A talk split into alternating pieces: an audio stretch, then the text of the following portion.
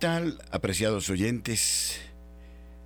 Qué bueno poder acompañarles a esta hora para proseguir unidos estudiando las virtudes cristianas, su naturaleza, su origen, su propósito. En la tercera parte del catecismo precisamente atendemos a esta realidad. Hemos venido hablando de la fe, de la esperanza y de la caridad, virtudes teologales que nos señalan el camino hacia Dios. Mediante las virtudes teologales, queridos oyentes, el Señor derrama su bendición, sus gracias, que nos posibilitan una relación cierta con el Creador y que a su vez se constituyen en el motor, en la turbina que impulsa las virtudes cardinales de la justicia, la prudencia, la templanza y la fortaleza.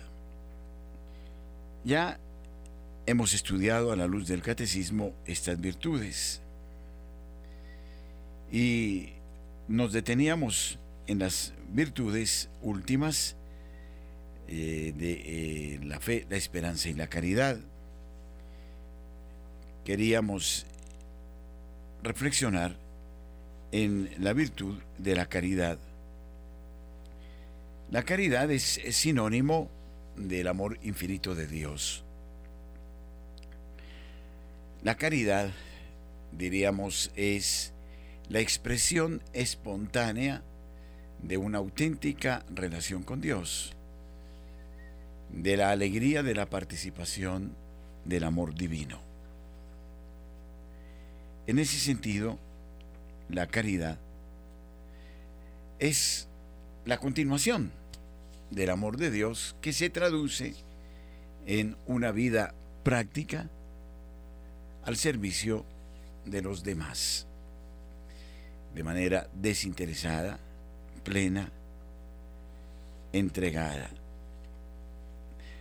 Diríamos que es imposible vivir la caridad sin percibir el infinito amor de Dios. El amor de Dios es imposible sin la caridad, sin eh, la caridad es imposible sin el amor de Dios.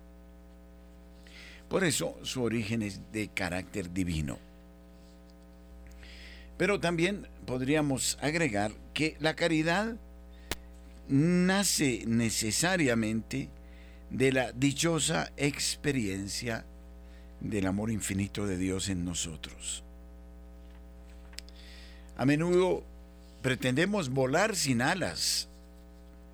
Se nos habla demasiado de la caridad y de ser caritativos, de ser bondadosos, de ser generosos, pero desde nosotros mismos y por nosotros mismos, como tratando de convencer a los demás de que somos auténticos cristianos porque somos muy caritativos.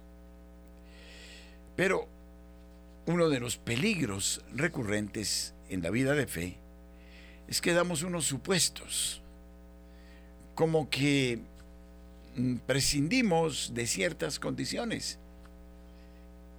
Es pretender construir una casa de arriba hacia abajo y sin fundamentos. En esto de las virtudes teologales tenemos que dar paso a unos procesos que tienen que irse realizando progresivamente, sin los cuales es imposible hablar de estas virtudes. Y el primer y elemental paso es convencernos desde lo teórico y desde lo práctico del infinito amor de Dios. Convencernos. No solo desde lo teórico, porque de lo teórico yo puedo tener un concepto, saber mucho en torno a, a la teología y de repente hablar hasta del amor de Dios, pero en lo práctico quiero decir en lo existencial, tengo que vivir esta experiencia en mi propia carne, como la han vivido los grandes espirituales, los grandes santos. Hasta tanto no se da esta experiencia, esta convicción total del amor infinito de Dios, no será posible de ninguna manera sentir la dicha de Dios. Cuando uno está dichoso es porque algo le toca, le es agradable. Pero cuidado, porque inmediatamente hablo de la dicha de Dios, surge la idea, ¿y dónde está el dolor? ¿Y dónde está la cruz? ¿Y dónde está el sufrimiento? Y todo eso. También el dolor, la cruz, el sufrimiento y la prueba tendrán su apoyo, su razón de ser, su respuesta inmediata en el acontecimiento de la dicha del amor de Dios. No faltarán las pruebas, no se ausentarán las dificultades, pero más allá de eso, sabemos en quién hemos depositado nuestra confianza. Y es la dinámica propia del Evangelio de Cristo. No temáis, yo estoy con vosotros hasta la consumación de los siglos. Pero notemos cómo en el lago turbulento, cuando Jesucristo se aparece a los discípulos ya en la hora de la madrugada, entre la medianoche y la madrugada, los discípulos asustados gritan, es un fantasma. Y Pedro duda de que sea él realmente el Hijo de Dios, el Mesías. Es un fantasma, como quien dice, es una sombra, es alguien, un espectro que viene a asustarnos. Y para muchos de nosotros todavía la posibilidad de Jesucristo es fantasmagórica. Tenemos miedo de la realidad de Cristo. O cuando Él se nos expresa, pensamos que es un fantasma. Pensamos que es una casualidad, que ha sido un momento fortuito en el que de repente tuvimos alguna sensación vaga de algo extraño, sobrenatural, pero que no, no, se concreta, que no tiene un piso, un asidero, que no es real. Y entonces vivimos así, como entre las sombras y las expectativas. Pero resulta que poco se nos ha dicho del Dios que es amor, que es amor perfecto total. ¿Qué quiere decir eso? El amor de Dios es su realidad misma. Él y el amor, Dios y el amor son una única cosa. Significa que no podemos percibir un Dios que no sea amoroso significa volver a la convicción de que no existe amor que no provenga de Dios. El amor no es de carácter humano. Todavía el mundo sigue hablando del amor como si fuera un ejercicio del ser humano, desde el ser humano y punto y aparte. Por eso hay una frustración total en el mundo porque todo el mundo quiere el amor. Escuchamos las baladas de los años 60, 70, 80, los grandes boleros, los temas eh, de Leo Marini, de Javier Solís, escuchamos los temas de Daniel Santos, o de quienes quieran de quien quieran oírlos, y todos hablan del amor y de la frustración del amor, y del sueño del amor, y del anhelo del amor, y de un amor que es imposible, y de un amor que nos traiciona, y de un amor que fue vago, ilusorio, y donde se termina tocando la realidad humana en la que si bien existen eh, expresiones amorosas, finalmente al no ser el hombre el origen del amor, terminan en el despecho, en la frustración. Porque, como lo señala San Bernardo de Claraval, el amor tiene su origen en Dios. Es el amor una participación a la vida divina. Y entonces un amor cierto, un amor real, parte de la apertura que operemos hacia Dios. Parte de la convicción que Dios es un Padre que se nos ha revelado en Jesucristo, quien se sometió a una muerte y muerte de cruz precisamente para expresarnos su amor perfecto. La primera convicción, dice el padre Pascual Foresi, un gran espiritual del siglo XX, es saber que somos amados por Dios y que somos amados perfectísimamente.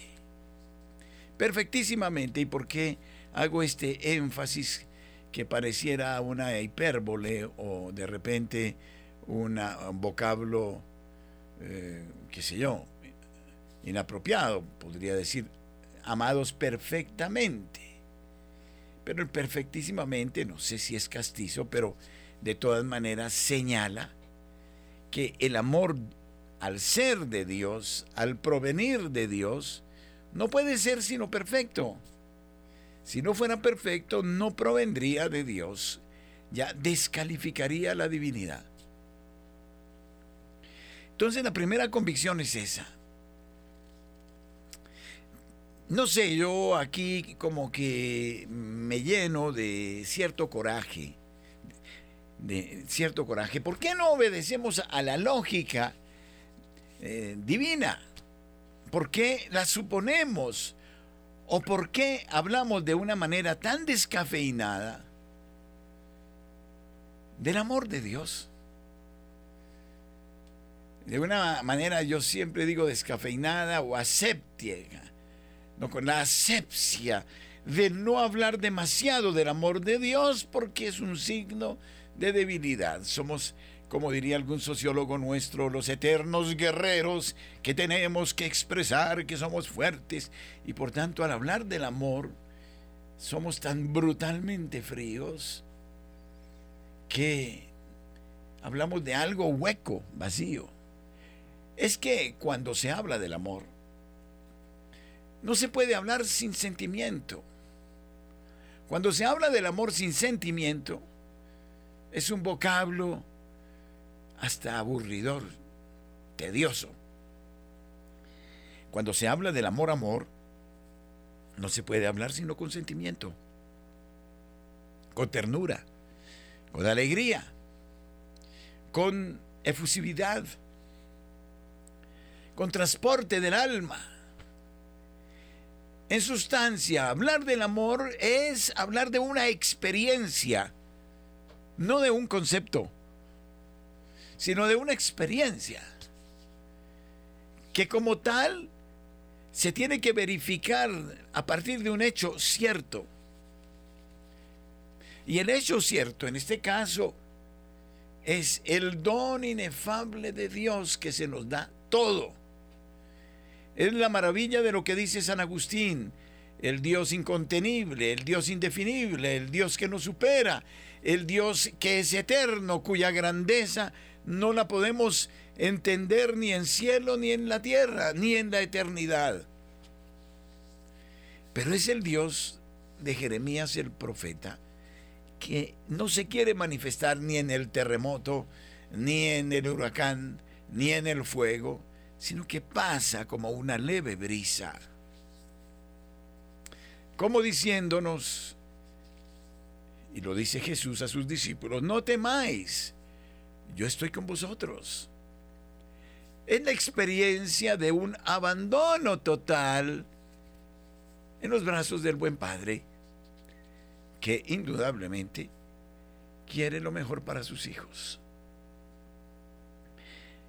Y entonces desde esta conciencia, desde esta certeza, operamos un total abandono, una plena entrega, un reposo extraordinario, maravilloso, que nos lleva a la alegría del don y que luego se traduce en un hecho cierto. Por eso, con enorme sabiduría, el Señor expresa a Faustina Kowalska que en proporción a nuestra confianza, recibiremos el don maravilloso del amor divino. Entonces no solo es la convicción de ser amados perfectamente por Dios, sino el permitir que la vida cotidiana haga un, eh, un salto, como que ya aprendamos en lo diario a saber que Él está, que Él no nos abandona, que Él nos acompaña, que Él es certeza total. Y es atrevernos a probarlo. Ah, si tuvierais fe como un granito de mostaza. Es, es probar el amor de Dios. No es, no es teorizarlo, no es contarlo, no es que estoy delante de, qué sé yo, de este micrófono para tratar de dar una definición, sino que es una actitud que asume mi ser y que me lleva serenamente a tener una experiencia en lo cotidiano, en lo ordinario de la vida, experiencia en la que Él no deja de manifestarse. A quien se me da, a quien me ama, dice el Señor, le responderé. Perdónenme ustedes, queridísimos oyentes, que haga estos prolegómenos, que los establezca. Porque solo a partir de esta experiencia del amor infinito de Dios vamos a poder hablar de la vida de caridad. Queremos caminar sin pies, queremos volar sin alas, queremos abrazar sin brazos.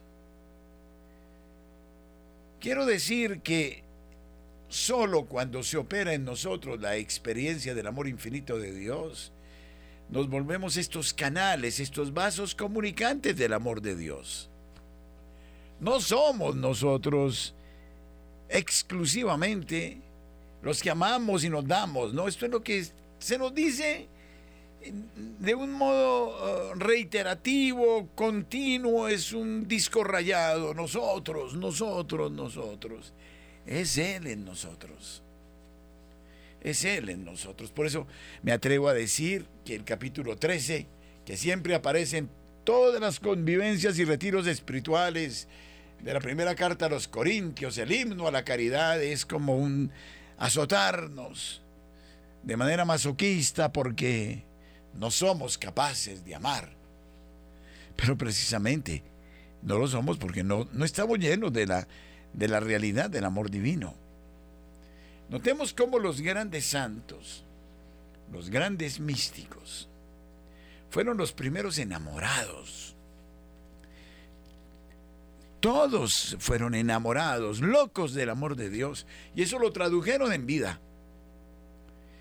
Y eso les permitió que Dios en ellos se manifestara copiosamente. Y ahí porque las virtudes teologales son una participación a la vida, vida divina, pero no algo individual, egoísta, donde yo me realizo con la fe, la esperanza y la caridad. Sí, eh, las tenemos que mirar de manera ascendente y descendente. Las virtudes teologales me llevan a Dios, pero a su vez Dios en mí se manifiesta de manera descendente. Dios en mí. Esta es otra escisión, otra ruptura que tenemos en nuestra vida espiritual. Yo hablo de mi vida espiritual, de mi estado de perfección, de mi itinerario espiritual, de mí, mí, mí, mí, como si fuera yo. Y a veces se nos entrena para, como si fuera un gimnasio donde tenemos que ir a hacer pesas, fisicoculturismo para obtener bíceps, tríceps, para dar tonicidad a nuestros músculos. Nosotros, nosotros, nosotros. Esto deriva en un orgullo de perfección terrible. Y luego le hacemos pesar a los demás nuestra mayor eh, espiritualidad, la que no tienen los otros. Es puro orgullo de, de perfección, es algo muy sutil. Es que resulta, y lo dice el Señor, sin mí nada podéis hacer. Sin mí. ¿De qué sirve el sarmiento si no está unido a la vid? Solo para ser cortado y echado al fuego. Significa eso. Significa eso. Que lo único que yo debo hacer es abandonarme en el amor infinito de Dios. Creer en el amor de Dios. Reposar en el amor de Dios. Descansar en el amor de Dios. Si yo estoy con Él, dice Pablo, ¿quién podrá estar contra mí? Y es finalmente permitir que el amor de Dios pase a través de mí. Pase a través de mí. Yo no estoy llamado a vivir mis virtudes para ganar el cielo. Estoy llamado a dejar que el amor infinito de Dios en mí sea el que opere esas virtudes. Es algo muy, muy interesante. Porque si no se parte de esta realidad, de este motor, pues el motor se funde. El motor se desgasta. ¿Por qué? Porque el motor no tiene lubricación, no tiene aceite que permita que las piezas se muevan sin desgastarse. Esa es la razón del aceite en un motor. Un motor si no se le hace el mantenimiento, si no se le cambia el aceite, si la textura del aceite no es buena, el motor, por maravilloso que sea, se rompe, se deshace, explota, se vuelve mil pedazos. Del mismo modo, el amor infinito de Dios hace que Él en mí sea, Él en mí. Y aquí también se nos ha dado una formación muy moralista tengo que ser bueno para alcanzar a Dios. Tengo que ser coherente, tengo que ser radical, todo eso como nos gusta, como nos gusta. No lo decimos a veces de manera abierta, explícita, pero sí lo mostramos. Mire que yo sí soy bueno porque hago y hago y hago. Y la vida me ha enseñado que hay mucha gente que ha hecho demasiado y ha terminado fundida. Total. Fundida. Yo he tenido que reemplazar colegas que eran estrellas del hacer. ¡Uh!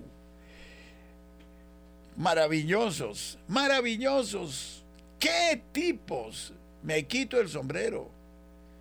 Capaces de construir techos a grandes alturas, como conocí un compañero, con carretilla en mano y con arena y cemento para echar teja. ¿Y qué obras sociales no realizó? ¿Qué obras maravillosas no promovió? Porque es que todo ahora se nos va en promoción humana, promoción humana. Y terminó fundido. Y terminó en la nada. No, porque sea peor que yo, no lo estoy juzgando. Ojo, no, no, no, no, no. Para nada. Ni soy mejor. No, no, no. Ese moralismo, quitémoslo de ahí. Esto es, ese moralismo es venenoso, es un cáncer. No. Se fundió porque trataba de convencerse a sí mismo y convencer a los demás de su coherencia, pero se fundió.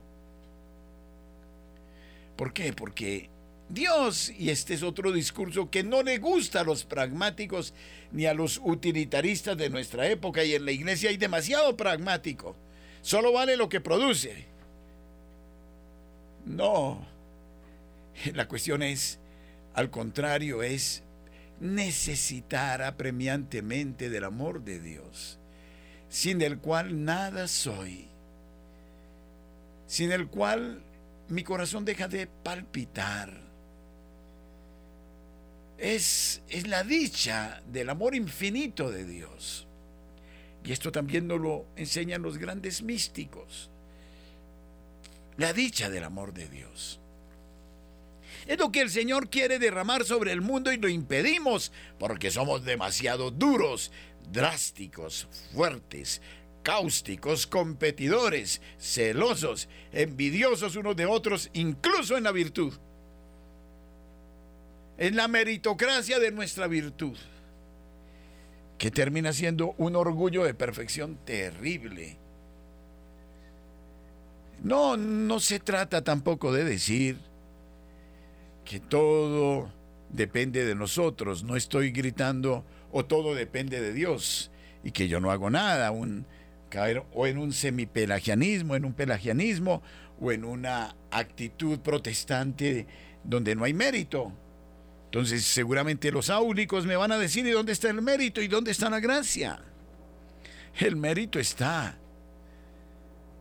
en creer en el infinito amor de Dios, en el convencerme que sin Él es imposible, en sentir que el Señor es mi oxígeno, que el Señor es mi equilibrio, que es mi punto de referencia, que es en Él y solo en Él. Es saber que sin Él soy igualito a los demás, no tengo ninguna diferencia. Sin Él comienzo a ahogarme, mi corazón se altera. Sin Él. Y que nada vale la pena si no es aquello que Dios quiere. Porque el demonio nos hace ver que eh, es solo lo que el hombre quiere, su vanidad. Y vivimos muy ilusionados de nuestras propias obras, de nuestros propios méritos, de nuestros propios logros, pero que no corresponden a los logros de Dios, a lo que Dios efectivamente quiere, a lo que Dios hace. ¿Y qué, qué significa esto? Significa una conversión es la conversión no precisamente de los malos y de los degenerados y de los miserables y de los pecadores. Es la conversión de Pablo, es la conversión de los comillas buenos, comillas buenos. Es, es la superación de un moralismo inútil. Es no tratar de quedar bien ante los hombres, hombres eh, sin importarme Dios. No, es saber, y esto es maravilloso. Por ahí estamos echando las bases de la auténtica caridad. Es saber que la mayor gloria que puedo dar a Dios es creer en su infinito amor. Es vivir de su amor, es ansiar su amor es anhelar su amor, es realizarme como consagrado, como casado, En el amor de Dios, vivir de la alegría del amor de Dios. Y esto el Señor lo ha revelado a los grandes místicos. Se los ha dicho. Cada vez que aceptáis mi amor y creéis en mi amor, todo el cielo exulta. Los ángeles se conmueven. Por un solo acto en el que tú crees a mi amor sería capaz yo de recrear cielos y tierra. Es esta experiencia la primerísima que debe realizar un cristiano. Por eso hoy me afianzo en la convicción que antes eh, de ser un cristiano radical, bueno y coherente, tiene que ser un enamorado de Dios. Enamorado del amor de Dios, no privarse de la dicha del amor de Dios. Oh, esto suena como tontería. Eh, demasiada miel, demasiada... No, porque tenemos que ser la autoridad y la autoridad tiene que ser seria, tiene que ser hierática, tiene que ser fría, eh, tiene que expresar en algún modo poder tiene que expresar, ¿no? Y, nos quedamos en, ese, en esos estilos, en esas formas. Y resulta que aquí esto no es de jerarquías, esto es de amor. Esta es la dicha del amor, es el gozo del amor pleno, es la plenitud del amor de Dios en mí. Es este vislumbrarlo como lo vislumbraba Teresa de Ávila, Teresita del Niño Jesús, Juan de la Cruz. Es este verlo ya desde la tierra es este fuego del amor divino que nos abrace desde dentro y que nos conmueva y de tal manera que lo ansiemos, lo deseemos. Y este amor, como dirá Hildegarda de Bingen, esta convicción del amor divino hace que leamos todo el universo creado en una clave distinta.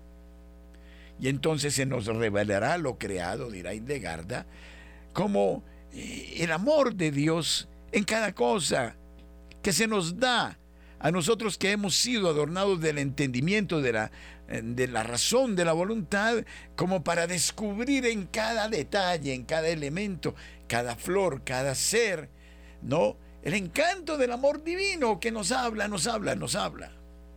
El otro día visité un campo, me presentaron un perro, pastor belga, entrenado en el ejército.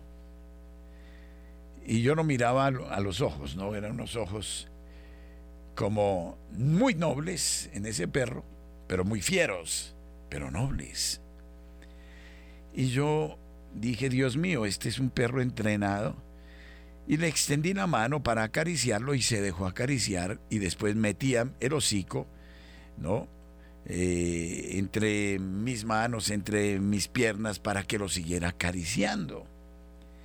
Y entonces yo en ese animal, en esa mascota, vi el amor de Dios, me hablaba el amor de Dios, como en la mirada de la señora que me invitó a almorzar y que lo hizo con tanta delicadeza, estaba el amor de Dios. Y la alegría del jardín que tengo en esta casa y que me maravilla. Es el amor de Dios que me está hablando en un jardín. Eh, la alegría del bebé al que yo presencié dar sus primeros pasos.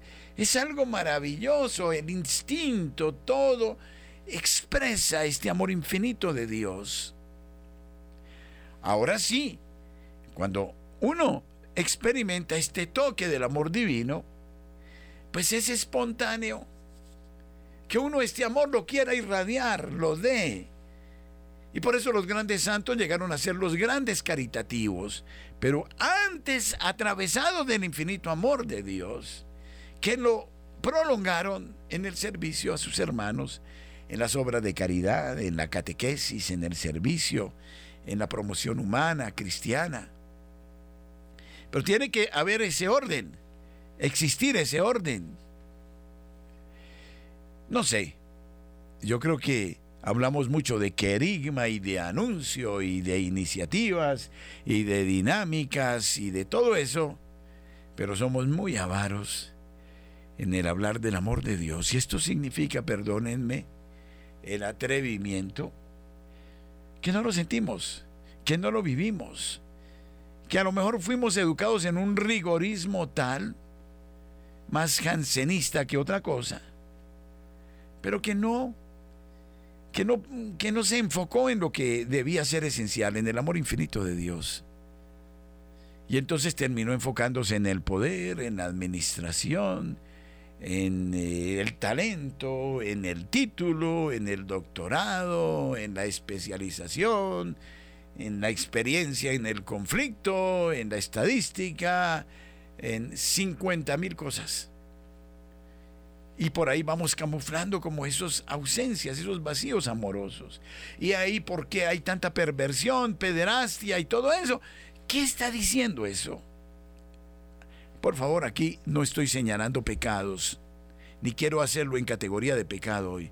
No, estoy señalando ausencias, inconsistencias, vacíos, vacíos muy profundos Vacíos que los tenemos todos, porque en nuestras familias lamentablemente no se vivió del amor de Dios y entonces eh, tuvimos demasiada dureza de corazón, estrechez de mente, de alma, nos faltó la caricia.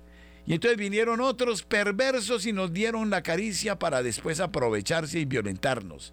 Así de sencillo. Todo eso que muestra una sociedad que vive en el desamor, que no vive en Dios, pero tampoco me la interpreten como un regaño a la sociedad.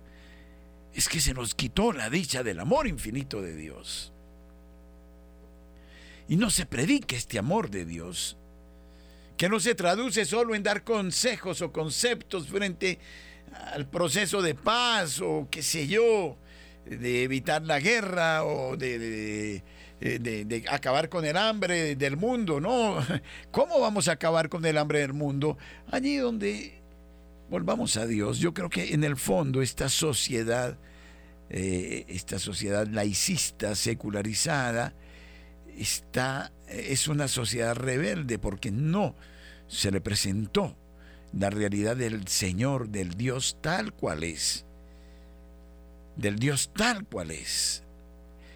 Y entonces por eso terminamos abjurando de Dios, maldiciendo a Dios, blasfemando de Dios e incluso aceptando al diablo, al demonio. Por lo menos nos promete algo de felicidad. Miren que son todas lecturas cristológicas erróneas y nos llevaron a un concepto de un Dios con el cual podemos negociar. Doudes, un Dios cajero automático, un Dios de carácter fetichista, un, un Dios de santuario, pero donde vamos a, a hacerle mandas y a mm, pedirle cosas pero no la certeza de este continuo y perfectísimo don de la caridad divina que nunca nos abandona, que está siempre ahí y que nos responde en el momento oportuno. Así es, así es. Yo creo que cuando sintamos la dicha del amor divino, entonces seguramente va a ser tal el gozo en nosotros que nos volvamos buenas personas. Que nos volvamos buenas personas. Así de sencillo, porque ese es el problema. ¿Qué opinan ustedes? Solo así podremos comenzar a ser caritativos. Vamos a ver nuestro teléfono 746 0091. Bien. Yo dejo en consideración este pensamiento. ¿Será que estamos equivocados? Bueno, no lo sé. De todas maneras, me parece que se ha escrito mucho sobre Dios pero poco sobre el amor infinito de Dios. Y cuando se vive esta experiencia y ya la recogemos a lo largo del tiempo, de los años, como este hilo de oro conductor de toda nuestra vida, queda uno absolutamente absorto, maravillado. Pero ¿por qué tenemos esta dicha unos pocos? ¿Por qué la gente se sigue matando? ¿Por qué tanto odio? ¿Por qué tanto escándalo? Pues todo eso obedece precisamente a un mundo sin Dios, a un mundo sin el amor de Dios. ¿Por qué rechazamos a Dios y buscamos las categorías del mundo?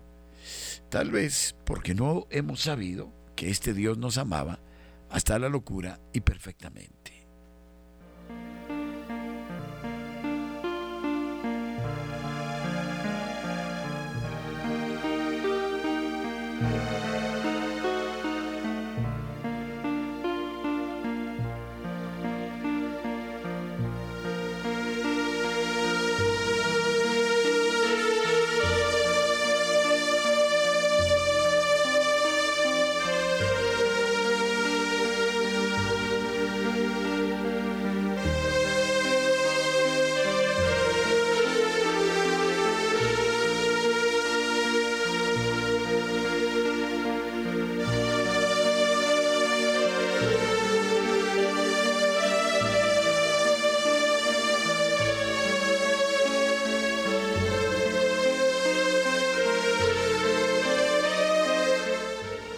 Nuestro número telefónico 746-0091 para quienes deseen acompañarnos a esta hora.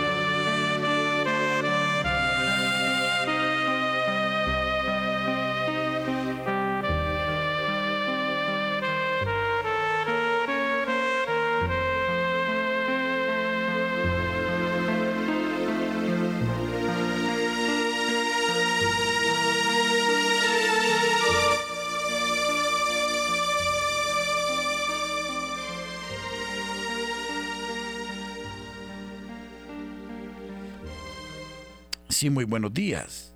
Buenos días, padre. Sí, ¿con quién tengo el, el agrado de hablar? Con Patricia Luque. Hola Patricia, ¿qué tal?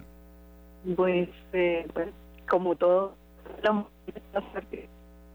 tratando de reconocerlo en todos los momentos, que es la parte más difícil, porque si hay una trampa en el mundo es precisamente eh, enmascarar dónde está realmente Dios, y lo vemos cuando la gente está en una situación o con problemas Sí, eh, bastante difíciles, eh, buscar en otros lados, ¿no?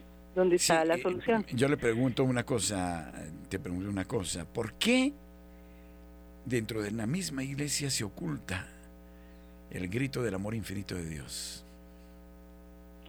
Yo también me hago exactamente la misma pregunta porque en ese momento, lo digo no solamente por circunstancias propias, sino por personas que curiosamente en estos días han necesitado una ayuda, eh, me, me preguntan dónde pueden encontrar esa ayuda.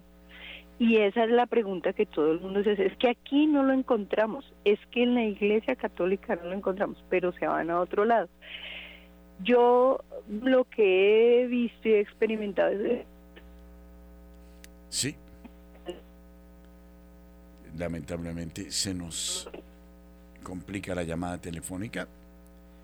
Bueno, vamos a dar paso a otro oyente en tanto. ¿Aló? Buenos días. Buenos días. Sí, mucho gusto. Ha- habla con Rosmira Velázquez. Sí, Rosmira, bienvenida.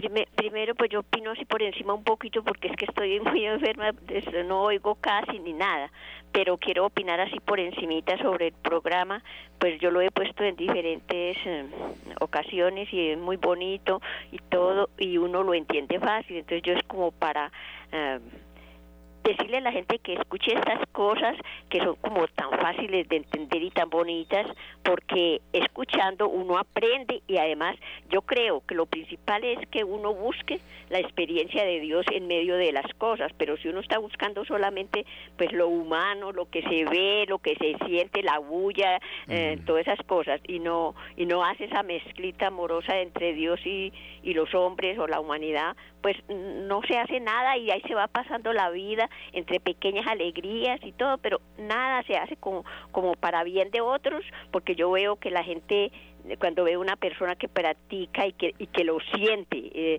que, que se ve por fuera, que lo siente, las personas le siguen. Entonces, también es falta como de promocionar más estas conferencias y ponerlas más al público, más donde se vean, donde, donde las pasen. Eh, Yo no sé si el padre se, se acuerda antiguamente que, que pasaban por una como como por un- un- una cosa en, los buses y entonces uno era ahí sentado y leía lo que decían en los buses ahora Sí. no se usará eso pero habrá otro medio así sea papeles en la pared pero con, con pedacitos o con estas conferencias entonces yo les agradezco Bueno, esto por eso gracias. porque sería muy bueno falta de promocionar más y y que lo pongamos en práctica que no sea por lo que nos digan sino por lo que nosotros vamos a poner en práctica Bueno, gracias Rosmira, muy amable. Muchas bueno, gracias. de nada, padre, muy amable. Buenos días. Muy buenos días, padre. Sí, ¿con quién hablo? Habla Ana. Anita, bienvenida. Eh, padre, no, simplemente pues me pude comunicar y como partici- participar un poquito en, en esta certeza, en esta certeza de Dios con nosotros, porque como dice usted, eh, eh, si no está Dios pues no hay nada, si no está Dios pues no hay amor, si no está Dios Sí. pues no hay caridad ni hay fe.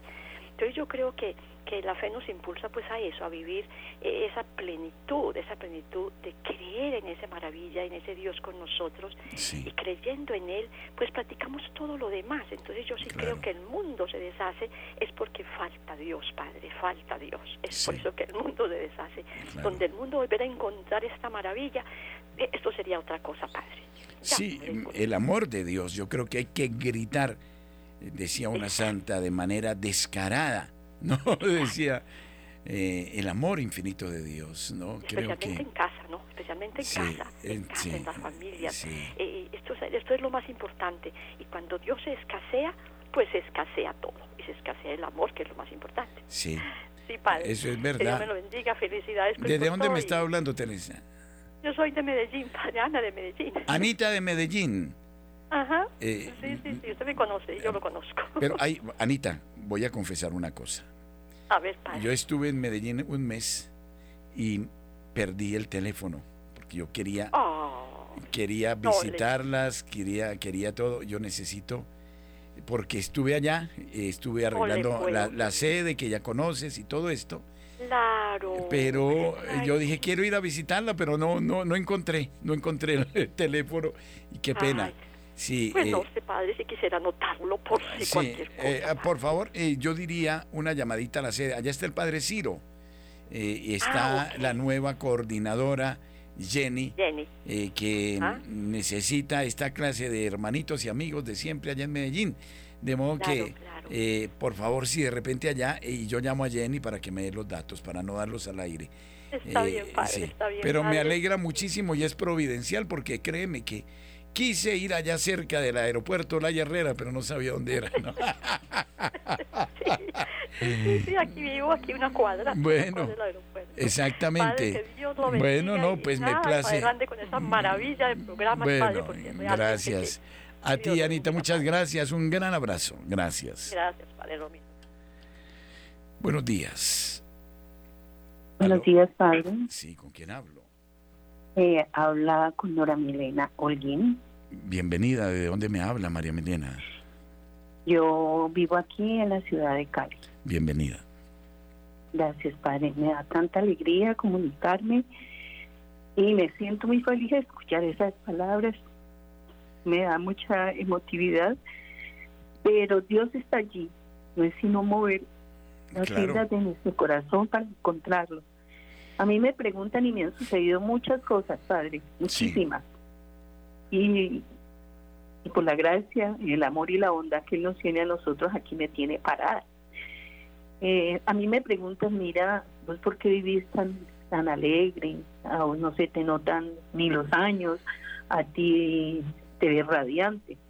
Y yo no hago sino levantar mi dedo hacia arriba y decir, el que me cure, el que me guía y el que me ama. Claro. Él está allí, no es sino abrir nuestro corazón, seguir insistiendo, insistiendo, porque muchas veces caemos en la, en la tibieza, la pereza, y no. Yo hago también mi Santo Rosario todos los días en la mañana con ustedes y en la noche también vuelvo y lo hago con un grupo de comunidad mariano. Sí. Y estoy allí pegadita de él y de la Virgencita y nunca me falta nada. Sí. Me dice, no te metas por aquí, mira que roban, que eso". yo no robo a nadie, padre. Sí. Siempre salgo con la bendición de él.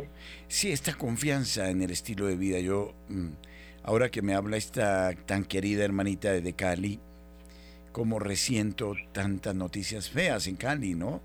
Eh, el asesinato de, de esta deportista Tristán, ayer de un hermano de una chica que hacía parte de la selección Colombia. Se pierde la vida tan fácil, ¿no? La violencia. Pero esto sucede en todas las ciudades del país. Cuatro agentes de policía, Dios mío.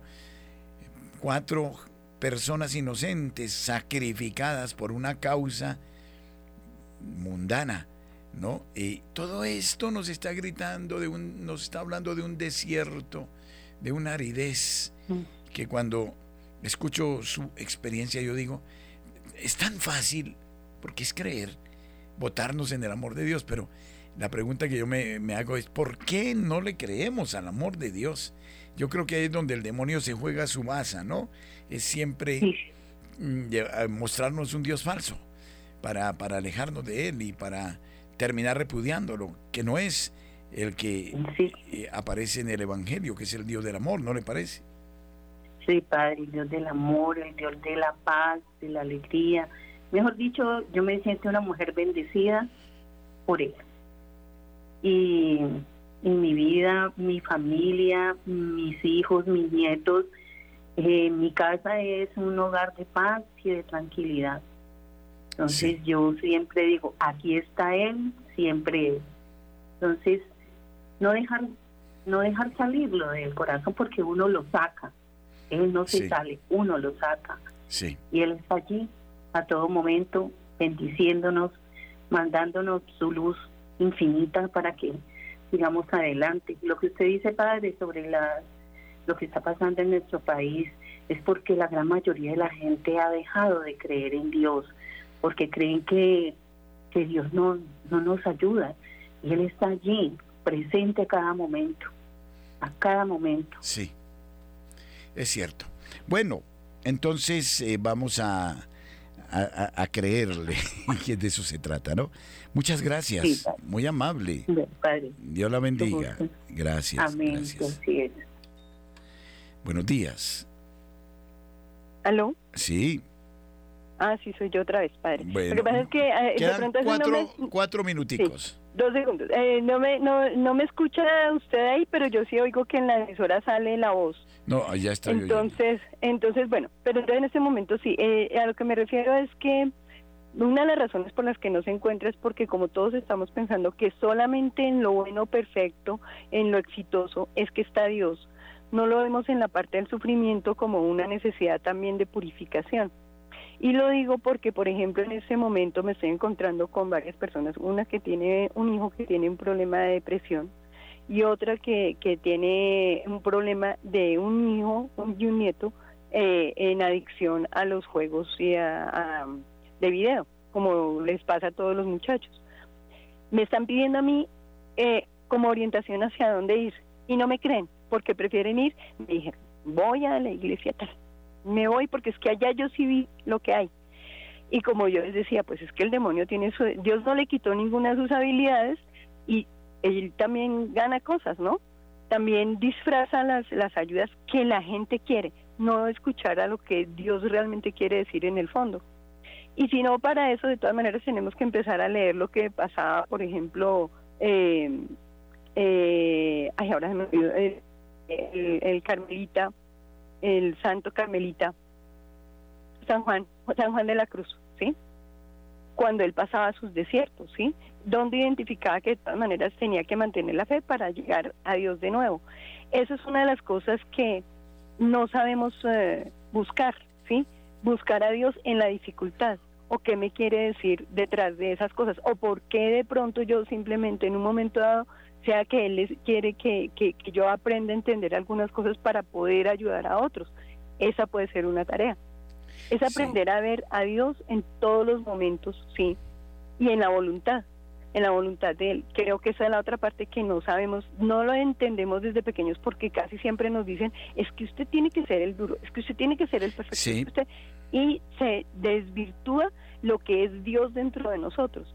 Eso es una de las cosas que más me parece interesante de lo de Santa Hildegarda, cuando dice que realmente nosotros estamos, tenemos la Santísima Trinidad adentro. Sí. ¿cómo es que nosotros estamos perdidos? Cuando cada vez voy encontrando una respuesta desde esas, mm. pues digo, pues... El próximo jueves... ¿Más grande Dios eh, para dónde? El próximo jueves seguiremos profundizando en esto y preguntándonos por qué no le creemos al amor infinito de Dios. Exacto. A lo mejor nadie nos lo enseñó, y por eso tenemos otras concepciones tan falaces que nos apartan de, la alegría de una experiencia viva y cierta con el Señor.